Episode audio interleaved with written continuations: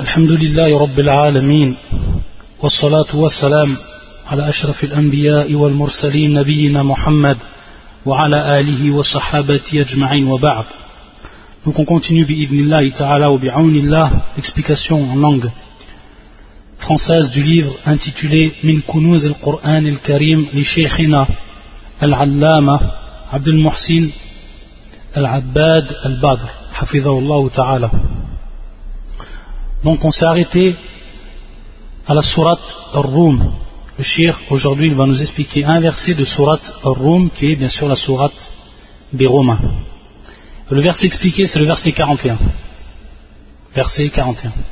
يقول الله عز وجل ظهر الفساد في البر والبحر بما كسبت أيدي الناس ليذيقهم بعض الذي عملوا لعلهم يرجعون ظهر الفساد في البر والبحر بما كسبت أيدي الناس ليذيقهم بعض الذي عملوا لعلهم يرجعون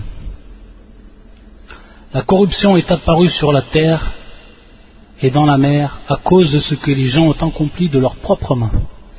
Afin, entre parenthèses, qu'Allah leur fasse goûter une partie de ce qu'ils ont œuvré.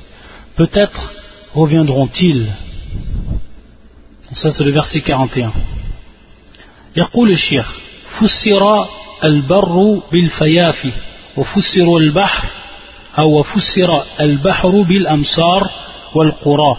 حكاه ابن كثير في تفسيره عن ابن عباس وعكرمة والضحاك وسدي Ici on a un terme, on a exactement deux termes. Ici dans la traduction, ils ont dit la corruption est apparue sur la terre et dans la mer. Donc c'est la traduction du terme al-bar ou al-bahr. C'est-à-dire à son sens premier. Al-bar, à son sens premier, c'est la terre. C'est tout ce qui est en dehors en fait de la mer. Et al-bahr, c'est son contraire. C'est en fait la mer elle-même. Taïb. Ici, il va nous dire le shir que l'explication qui est donnée par beaucoup de savants, et il nous cite Ibn Abbas, également Akrima, Waddahak et d'autres encore, et ces savants-là, ils ont un avis ils donnent une explication. Ils disent tout simplement que Al-Bar, que l'on traduit donc ici au sens premier par la terre, veut dire Al-Fayafi. Qu'est-ce que Al-Fayafi? C'est en fait la terre qui est considérée comme déserte. Yani le désert. On pourrait traduire par Sahara, c'est-à-dire le désert, une, contrée qui n'est pas habitée, qui est déserte. Donc ça, ça, serait, traduira en fait al-bar. Et al-bahr, que l'on traduit donc au sens premier, qui est la mer, son explication est al-amsar. On veut par ce terme-là al-amsar ou al-qura. C'est-à-dire donc les villes, les villages, les cités, c'est-à-dire les endroits qui sont peuplés. Donc on voit une opposition dans le sens entre ces deux termes, al-bar ou al-bahr. Donc, d'après cette explication qui nous est donnée par ces grands savants du tafsir, et parmi eux à leur tête Ibn Abbas, on voit donc que al-bar a pour signification la contrée déserte, ce qui est désert, inhabité. Contrairement à al-bahr qui a pour ici signification Al-Amsar, Al-Qura, les villages, les villes, les cités. Ce qui est donc peuplé, et donc on voit que les deux termes exactement sont, sont en opposition. Donc on voit qu'il y a une deuxième interprétation qui nous est donnée ici, et la première interprétation elle a été également donnée par certains savants, et c'est ce qui apparaît dans la traduction, c'est-à-dire on va le prendre au sens premier. Euh, et vous savez bien sûr que la langue arabe elle est très très riche. Et Al-Bahr, qui est bien sûr que tout le monde connaît, veut dire la mer, veut vouloir dire dans certains cas, comme c'est ici le cas, al-amsar ou al-qura, c'est-à-dire les villages, les villes, les cités, comme on l'explique.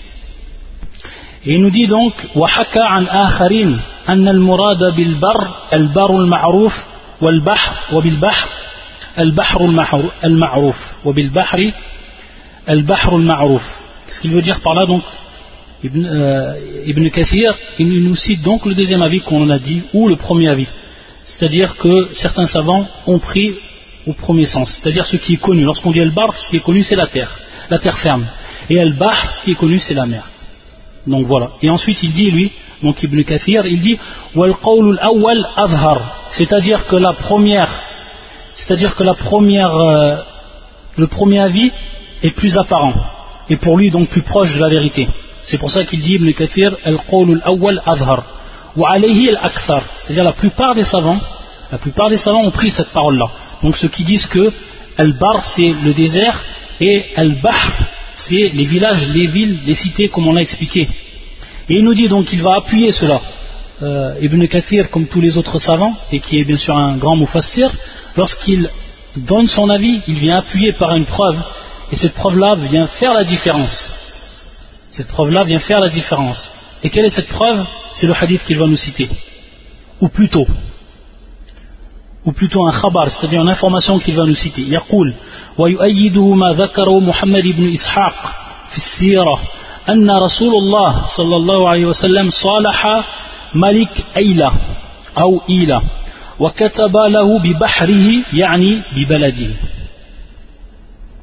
Donc ici on voit qu'il va venir appuyer ce qu'il a dit, c'est-à-dire son choix par rapport à ces deux avis, par une information qui nous est donnée par Mohammed ibn Ishaq et qui fait partie des grands, savants de la sira, de la biographie. Donc, lui rapporte dans son livre une information à propos du prophète sallallahu Il dit Anna Rasulullah sallallahu C'est-à-dire le prophète sallallahu lorsqu'il a établi un pacte salaha, c'est-à-dire il a fait ce qu'on appelle un surh avec le roi de Aïla. Aïla donc une ville qui se trouve en Palestine et certains même disent que c'est l'endroit où se trouve le Quds et qui s'appelait à l'époque Aïla. Et il lui a donc il lui a informé que cette contrée ou cette ville rester dans sa royauté, c'est-à-dire rester sous son contrôle. c'est al-ma'na. Et donc le, terme qui est employé ici,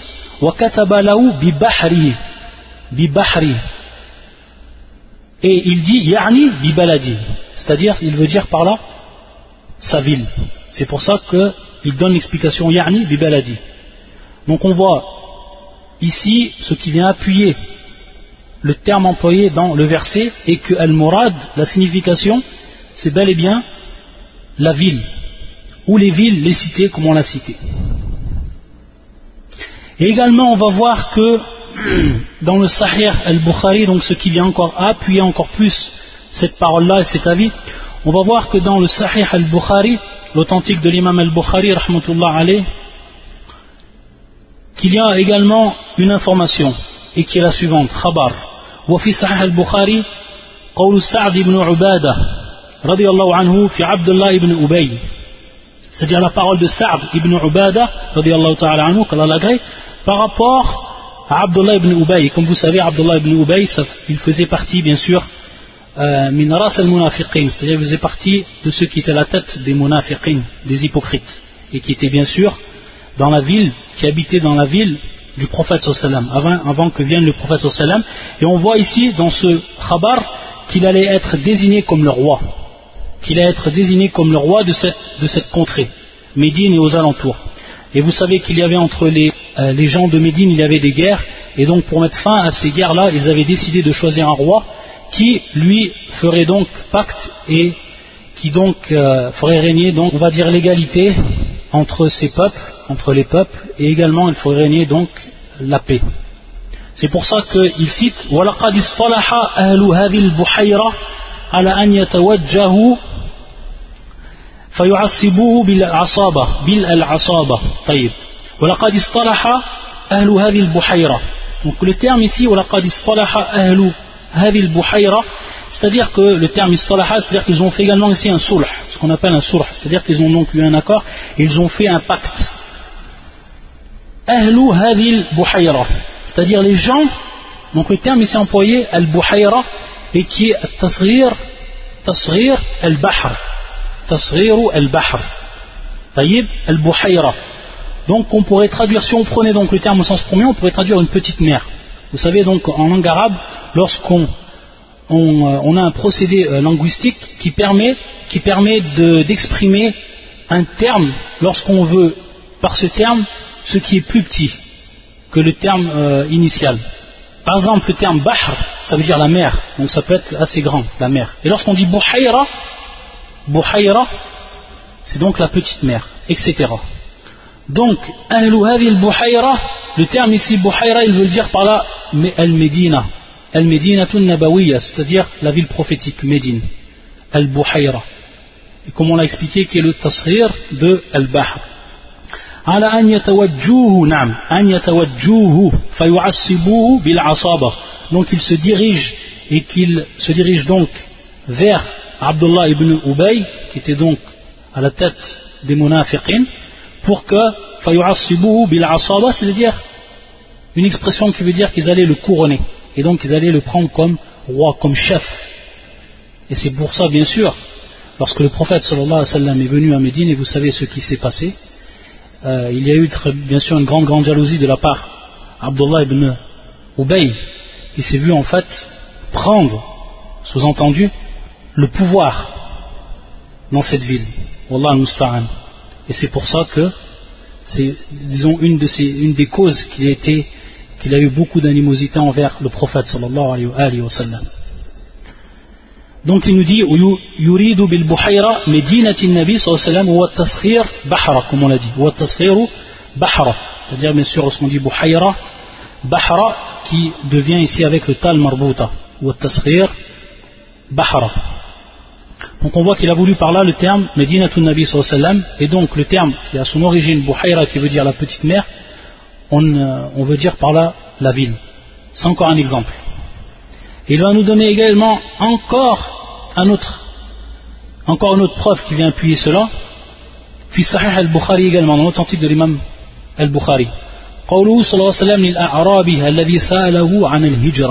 C'est-à-dire qu'il y a, lorsqu'on dit bien sûr le terme al-A'rabi, comme on avait déjà vu, ça veut dire la personne qui habite euh, le désert, c'est-à-dire le bédouin, al-A'rabi. Ça ne veut pas dire bien sûr ne pas confondre avec al-Arabi, c'est-à-dire l'arabe, la personne qui est arabe. Ici, Al-Arabi, c'est le bédouin, la personne qui habite le désert. Donc, un bédouin était venu voir le prophète sallam et lui a demandé à propos de quoi le hijra, à propos de l'exil. Et bien sûr, au moment où il lui a posé la question, cette question-là, Hasala Fath Mekka, c'est-à-dire qu'il y a eu que Mekka a été ouverte.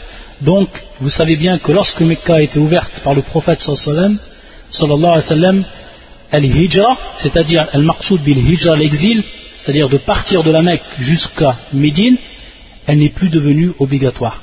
bien sûr, avant cela, elle était obligatoire. C'est une obligation de faire l'exil, de s'exiler de Mecca pour aller à Médine. Et cette hijra, qui est bien particulière, lorsque Mecca a été ouverte, et qui est donc devenue sous le pouvoir des musulmans, et que le prophète sallam a donc concrétisé le tawhid dans cette région, dans la Mecque, alors à ce moment-là, bien sûr, il n'y a plus lieu d'exil. Donc ça a été fini, l'exil, c'est pour ça que le prophète sallam il nous dit à propos de cela la hijrata ba'd al-fath.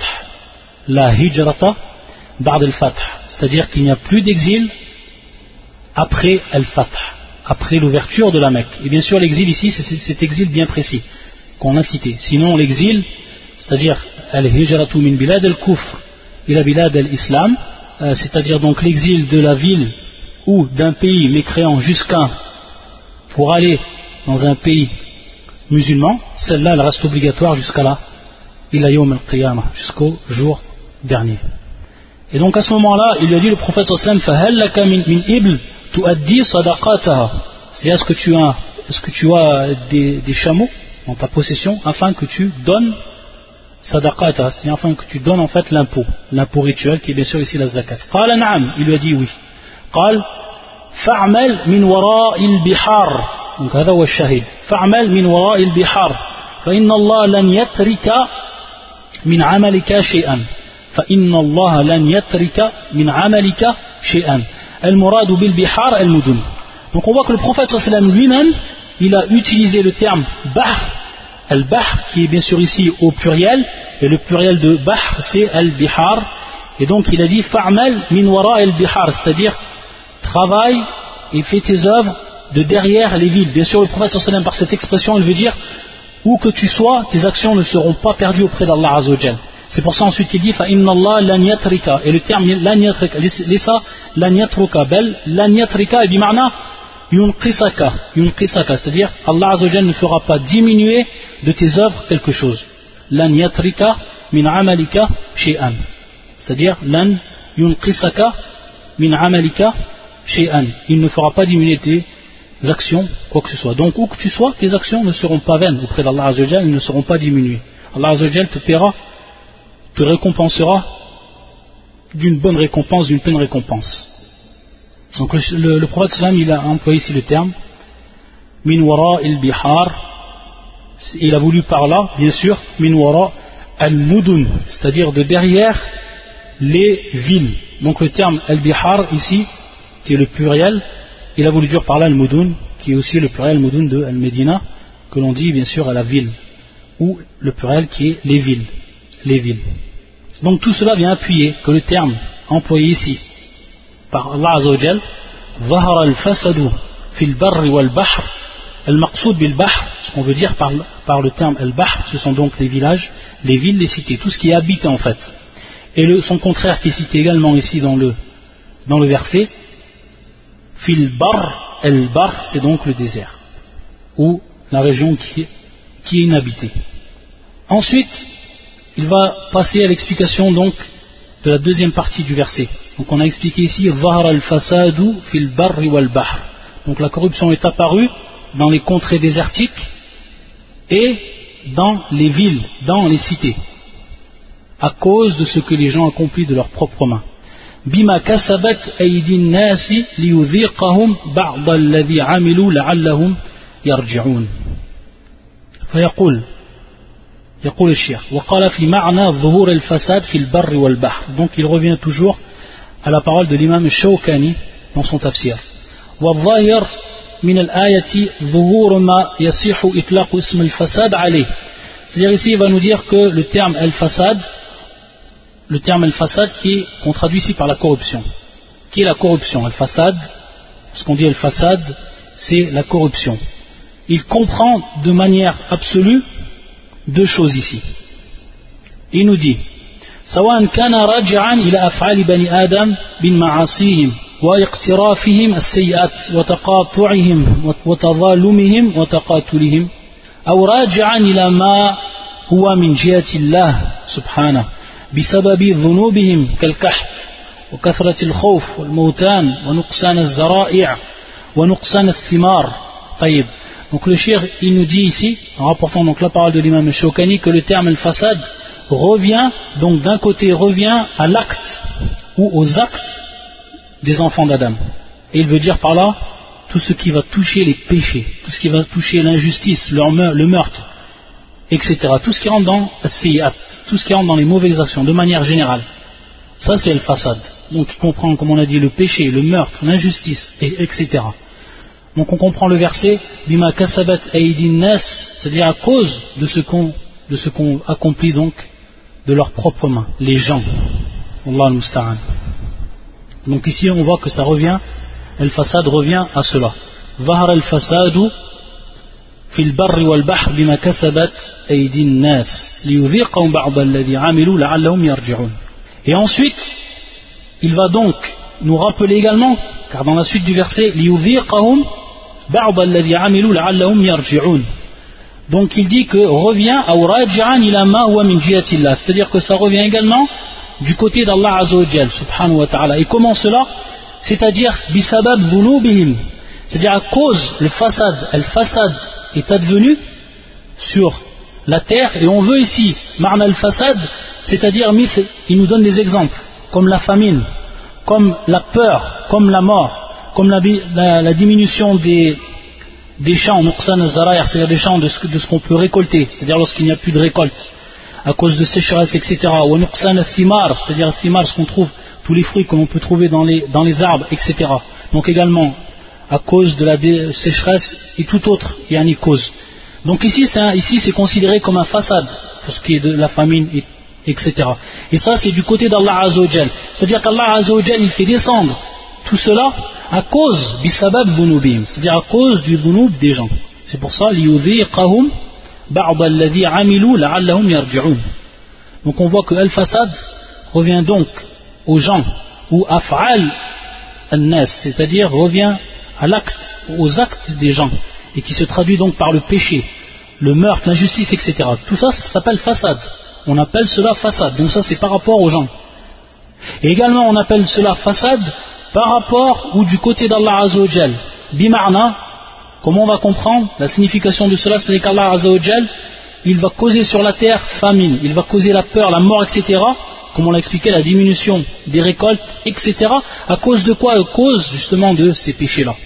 Donc, El-Fassad, ce terme El-Fassad revient à ces deux significations.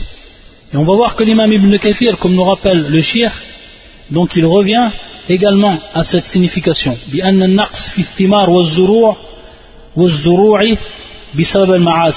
C'est-à-dire que tout ce qui va advenir sur la terre, comme la diminution des biens, c'est-à-dire de façon générale euh, de ce qui est de, la récolte dans les champs, de ce qui est dans la récolte, dans les arbres, etc., c'est donc à cause à cause des péchés. Et il nous rappelle une belle parole de Abu al-Aliya qui nous dit « Man fil ard, faqad afsada fil ard » لأن صلاح الأرض والسماء بالطاعة Il nous dit Abu al-Aliya من عصى الله celui qui a désobéi Allah Azzawajal sur la terre فقد أفسد في الأرض c'est-à-dire qu'il a fait acte de, de détérioration de déprédation, de méfait sur la terre. لأن صلاح الأرض c'est-à-dire au contraire parce que la conservation ou la protection, l'intégrité de la terre et des cieux ou du ciel se fait et s'obtient par l'obéissance. Donc si quelqu'un, ou celui qui désobéit à Allah sur la terre, a donc fait acte de détérioration, de déprédation, de méfait sur la terre. Pourquoi? Parce que la conservation donc, la protection, l'intégrité de la terre et du ciel, elle s'obtient, ça s'obtient par l'obéissance.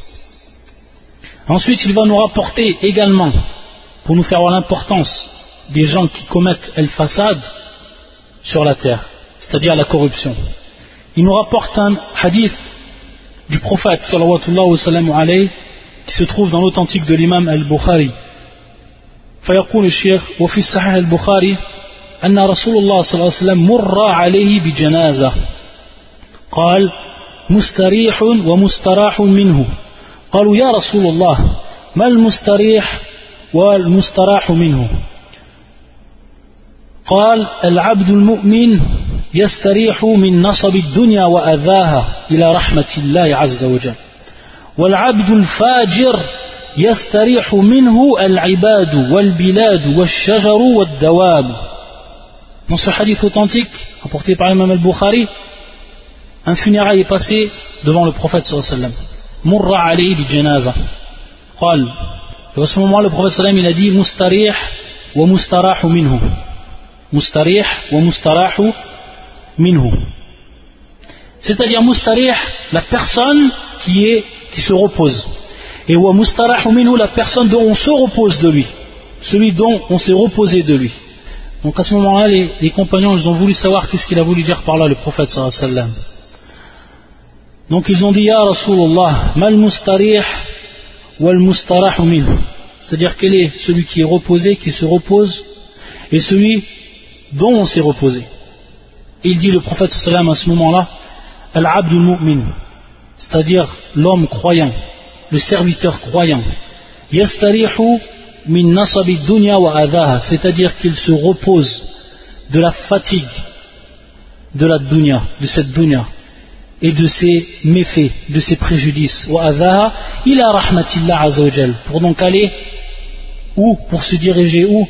Vers la miséricorde d'Allah azawajal. Wal fajir, c'est-à-dire le serviteur qui est, lui un fajir, c'est-à-dire un pervers. Al-fajir, un pervers. Celui donc qui fait le façade. Ici le marna qui fait le façade, il a le façade celui qui fait donc la détérioration, qui, provoque, qui est auteur, qui est sujet de la détérioration, Allah al-Musta'an.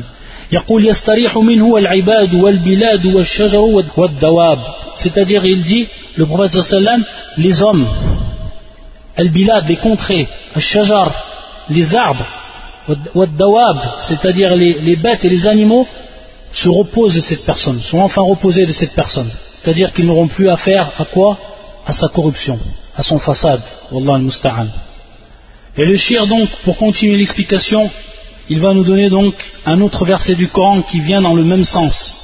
Donc il fait une explication du Coran par le Coran.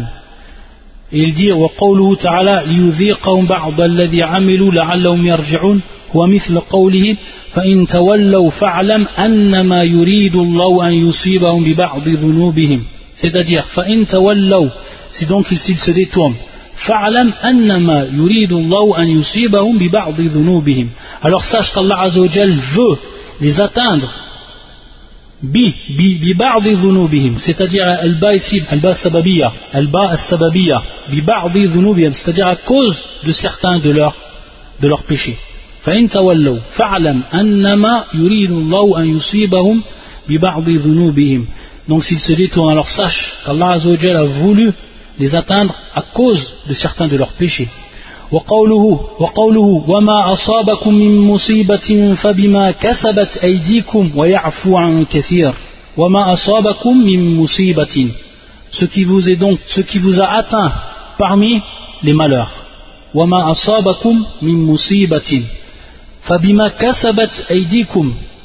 فبما يعني بما c'est ici également bi السببية فبما كسبت أيديكم c'est donc à cause de ce qu'a accompli vos mains et il pardonne sur beaucoup de choses. Donc voilà deux versets qui nous citent le shirk et qui viennent appuyer ou qui viennent encore plus éclaircir marna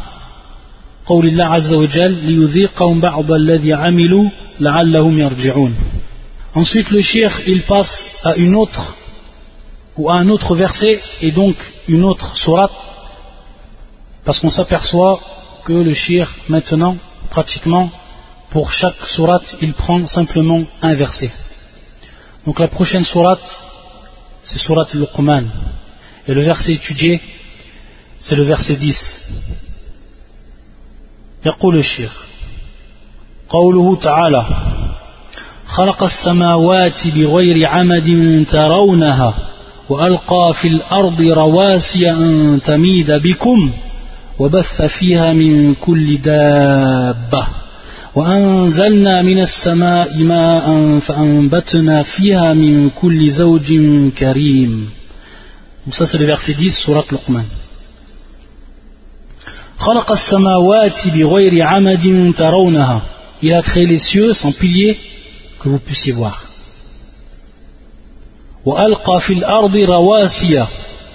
et enfoncer des montagnes fermes dans la terre. Pour l'empêcher de basculer avec vous.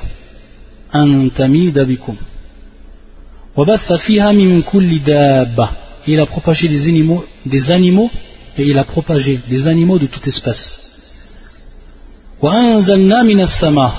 Et du ciel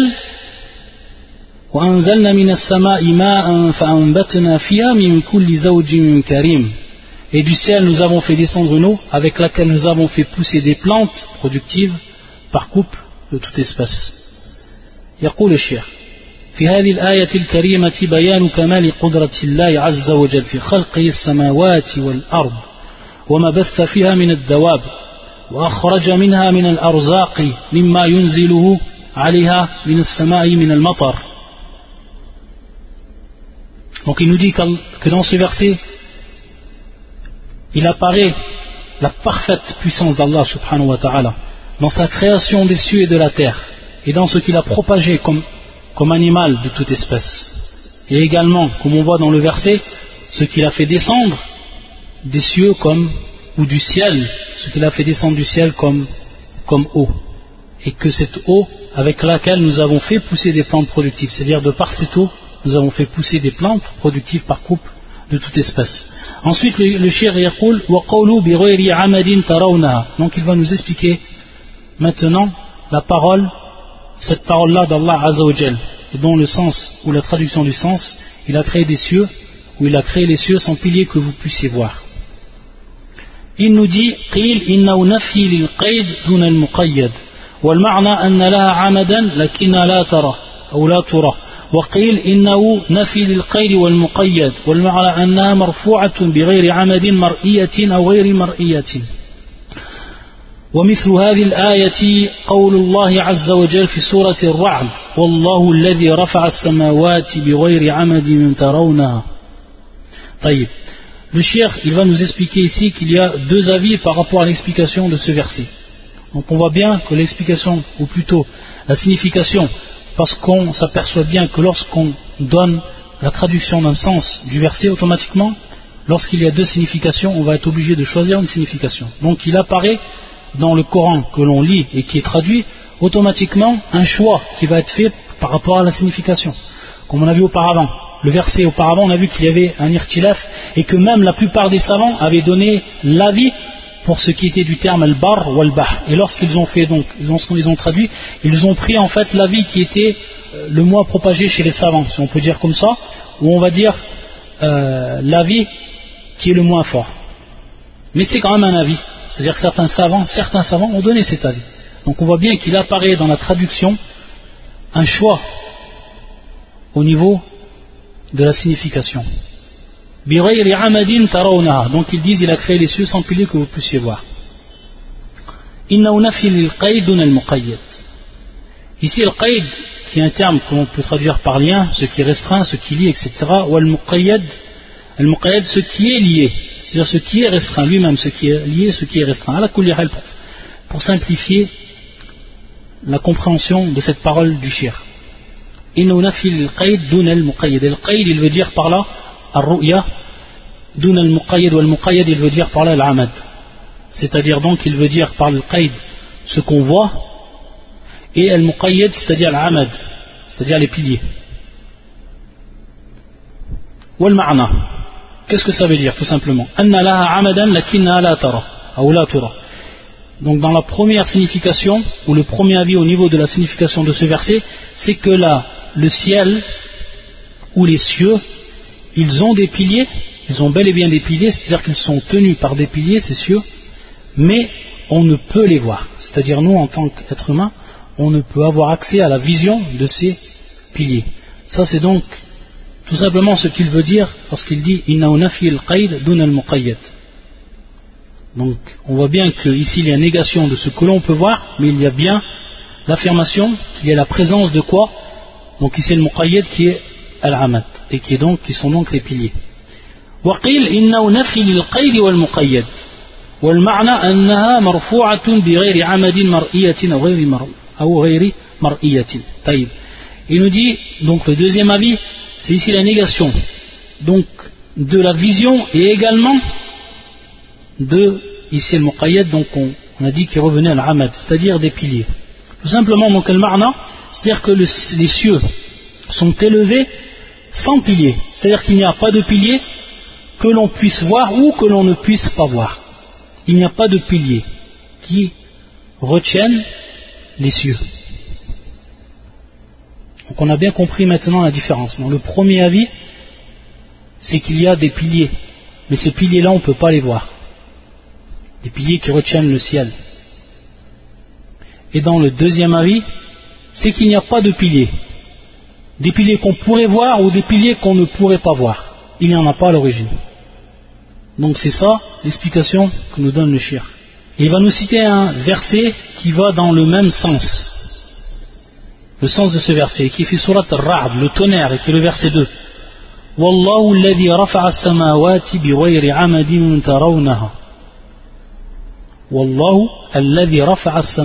bighayri amadin tarawnaha. Donc on voit également que c'est la même signification. Allah est celui qui a élevé les cieux sans piliers visibles. Sans. Donc ici c'est pareil.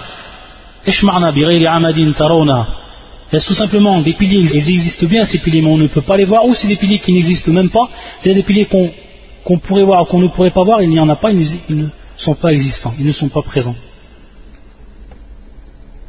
Et on va voir qu'il nous rapporte la parole de Ibn Kathir par rapport à ce verset. Et il va tout simplement, lui, Ibn Kathir, il va donc choisir le deuxième avis. C'est-à-dire qui, en fait, qu'il n'y a pas de pilier à la base. Qu'il n'y a pas de pilier qui, qui soutiennent donc le ciel. Qui soutiennent le ciel. Il n'y en a pas. Il n'y a pas de pilier qu'on pourrait voir ou qu'on ne pourrait pas voir. Donc il prend lui le deuxième avis Ibn Kathir il il va nous dire que c'est en apparence l'explication, ou plutôt le sens d'un autre verset qui est dans le Coran et qui est la parole d'Allah Azzawajal, la suivante. ويمسك السماء أن تقع على الأرض إلا بإذنه فعلى هذا يكون قوله ترونها تأكيدا لنفي ذلك جميل donc il nous dit ce, cette sourate c'est, euh, ou ce verset ça se trouve de sourate al-Hajj et c'est le verset 65 il retient le ciel de tomber sur la terre sauf avec sa permission ويمسك السماء il retient le ciel, de tomber sur la terre, sauf avec sa permission. Illa bi'idni. Illa bi'idni. Donc on voit qu'Allah Azzawajal, c'est lui bien sûr, subhanahu wa ta'ala, qui retient le ciel, de ne pas tomber sur la terre. Comme al-aya, c'est en apparence ce verset. Donc, ici Bila Amadin, sans qu'il n'y ait donc de piliers. Et il va nous dire par rapport à cela que c'est la parole de, de Qatada, que c'est la parole de Qatada. Ça donc c'est pour cet avis. Si maintenant on donne bien sûr, ou on désigne ceux qui ont dit ces deux avis. Et pour ce qui est du premier avis, c'est-à-dire que la Ahmad, la Ahmad, walakin Torah, c'est-à-dire qu'elle a bel et bien des piliers mais qu'on ne peut voir, c'est l'avis de Ibn Abbas, de Mujahid, Wal Hassan et d'autres. Mais ça a été également rapporté par Qatada que, ou qu'il est l'auteur du deuxième avis. C'est ce que nous rapporte Ibn Kathir. Et donc à ce moment-là, comment on va comprendre, si on prend cet avis, le deuxième avis, donc il n'y a pas de pilier, comment on va comprendre le terme tarawnaha, amadin, tarawnaha, il nous dit takidan li nafi C'est-à-dire cela vient insister, c'est donc de l'ordre de l'insistance qu'il n'y a donc pas de, de y a des piliers qu'on aurait pu voir ou qu'on n'aurait pas pu voir, il n'y en a pas. Dans les deux cas, il n'y en a pas. Et ensuite le shir, Cheikh Abdel Morsin, il nous dit ومن كمال قدرته تعالى على الخلق ورحمته بالمخلوقين في الأرض أن ثبت الأرض بالجبال لئلا تميد بهم وتضطرب Il nous dit donc de la parfaite, ce qui rentre dans la parfaite puissance d'Allah Azzawajal par rapport à sa création et par rapport également par rapport à la création des, des, euh, des créatures. Et également par rapport à ce qui est de sa miséricorde envers les créatures. Il nous dit on voit ici dans le verset comme Allah Azza wa cite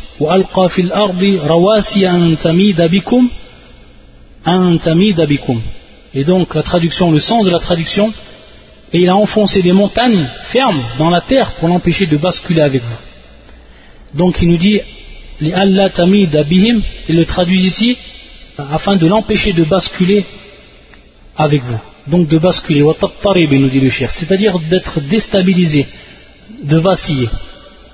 Et il est vrai, donc, que dans ce verset, il nous cite un autre verset, et qui est le suivant, كما قال تعالى ألم نجعل الأرض مهادا والجبال أوتادا et ça c'est surat Naba et c'est le verset 6 et 7 et ce verset là il vient également expliquer le verset qu'on est en train d'expliquer, donc c'est tafsir Qur'an bil Qur'an également.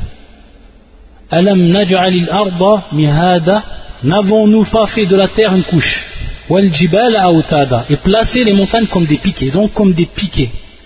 Et c'est vrai que maintenant, euh, ceux qui font donc des études géologiques et qui étudient donc le phénomène géologique, ils s'aperçoivent que les montagnes, c'est pas seulement euh, donc une montagne, ce, ce que nous on voit, ce qui apparaît c'est que la, montagne, non seulement elle apparaît devant, c'est-à-dire à la surface de la terre, mais également elle se, prolonge à l'intérieur de la terre.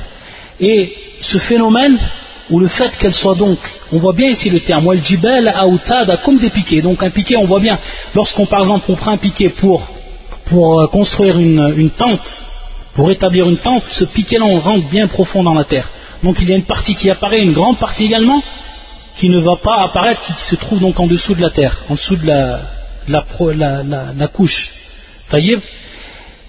Et donc, cela a pour but, comme c'est cité dans le verset, Antami dabikum.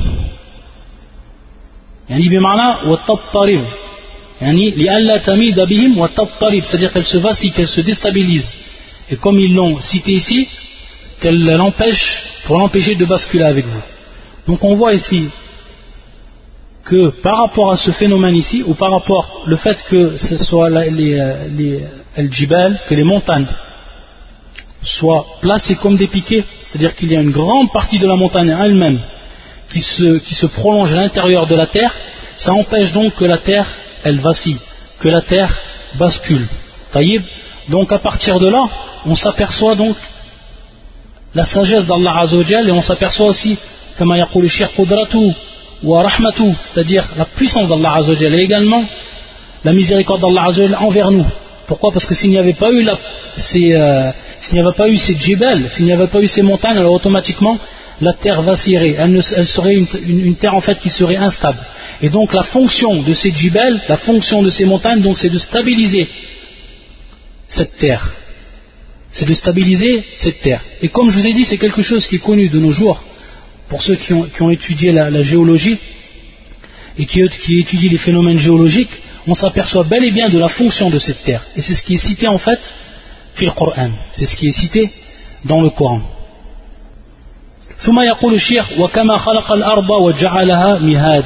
donc comme on a cité comme c'est cité donc dans le verset n'avons nous pas fait de la terre une couche une couche et ensuite le shir donc il va nous citer également ce qui est cité ou ce qui est repris dans le verset comme le fait qu'il a placé Allah qu'il a répandu beaucoup de bêtes dans notre intérêt et donc par rapport aux bêtes celles qu'on peut manger celles dont on s'habille, c'est-à-dire qu'on prend de la fourrure et qu'on s'habille, etc. Donc, que des ni'mas qu'Allah nous a donné. Et également par rapport à ce qu'il a fait sortir de la terre pour nous, comme risque, c'est-à-dire comme subsistance. Wallahu Akbar, subhanallah.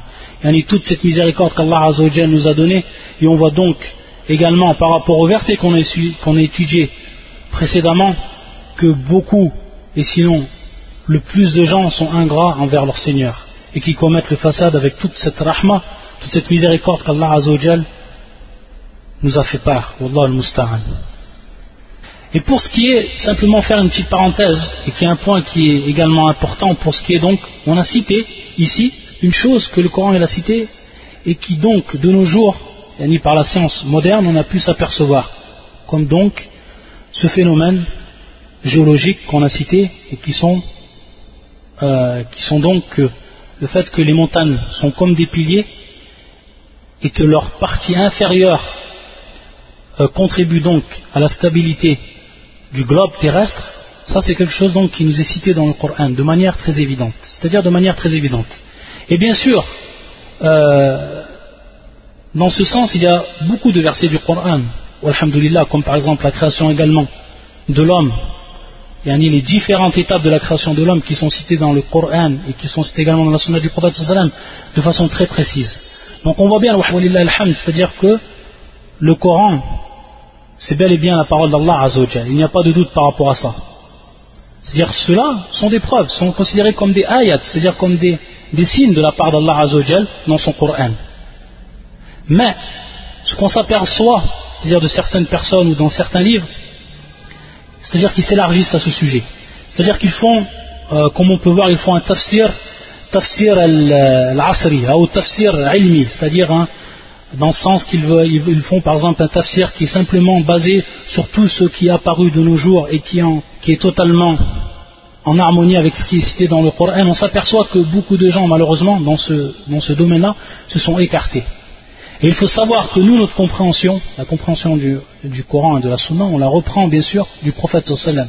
On la reprend des sahaba, et on la reprend bien sûr des tabi'in, ceux qui ont pris des compagnons.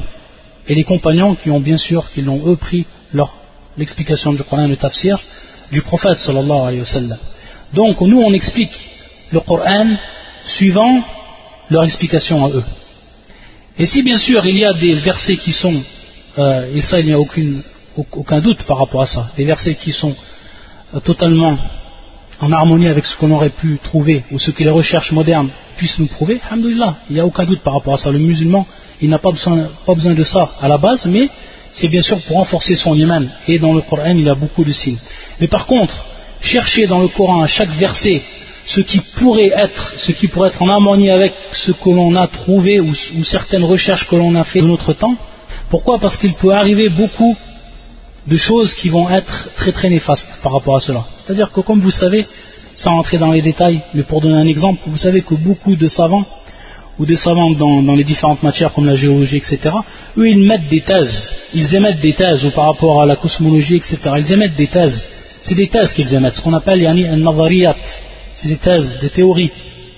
Et ces théories-là ensuite, ils vont faire par rapport à ces théories ce qu'on appelle des tajruba, c'est-à-dire des yani, tajruba, c'est-à-dire ils vont faire des expériences pour ensuite prouver que cette théorie est bel et bien bonne.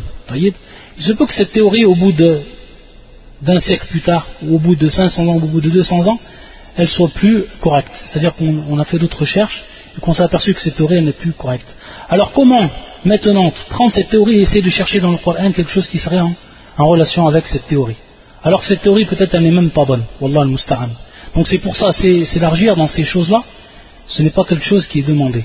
Et ce n'est pas une chose que les savants ont fait, les savants de la, du, de la sunna et du consensus ont fait. Mais bien sûr, prouver, et comme on l'a cité ici, d'après les versets Wal Jibal Autada, des, des choses qui sont vahir, c'est-à-dire des choses qui sont apparentes, euh, bien sûr, il n'y a pas de mal par rapport à ça. Et c'est bien sûr, euh, le Coran, ayatullah, ce sont bien sûr les versets, ce sont des signes d'Allah Azzawajal. Mais comme on l'a dit, c'est-à-dire se spécialiser dans ces choses-là et essayer de trouver à chaque, euh, à chaque verset ce qui pourrait, même yani, certains, on voit que certains prennent le verset, un verset qui, a pour, où tous les salafs sont d'accord pour dire que ce verset-là, c'est le jour du jugement, c'est-à-dire après, après le jour du jugement, et eux ils le placent ou ils l'expliquent suivant, euh, c'est-à-dire avant le jour du jugement, et que c'est un signe qui est en relation avec une théorie émise, etc. etc. Donc dans ces choses-là, il faut bien sûr qu'il y ait des règles à ne pas dépasser, et toujours revenir bien sûr au tafsir des salaf, car eux ils ont compris. Hum. Eux ils ont compris le Coran comme Allah Azzawajal il a voulu. Parce qu'ils l'ont pris des compagnons, que ce soit par exemple les tabi'in et ceux qui les ont suivis, et les compagnons l'ont pris du prophète sallallahu alayhi wa sallam. hum a'lam bi tafsir al-Qur'an. Tayyib. Donc en fait on voulait faire le, le verset suivant, surat al-Ahzab, et ça fait maintenant une heure de cours.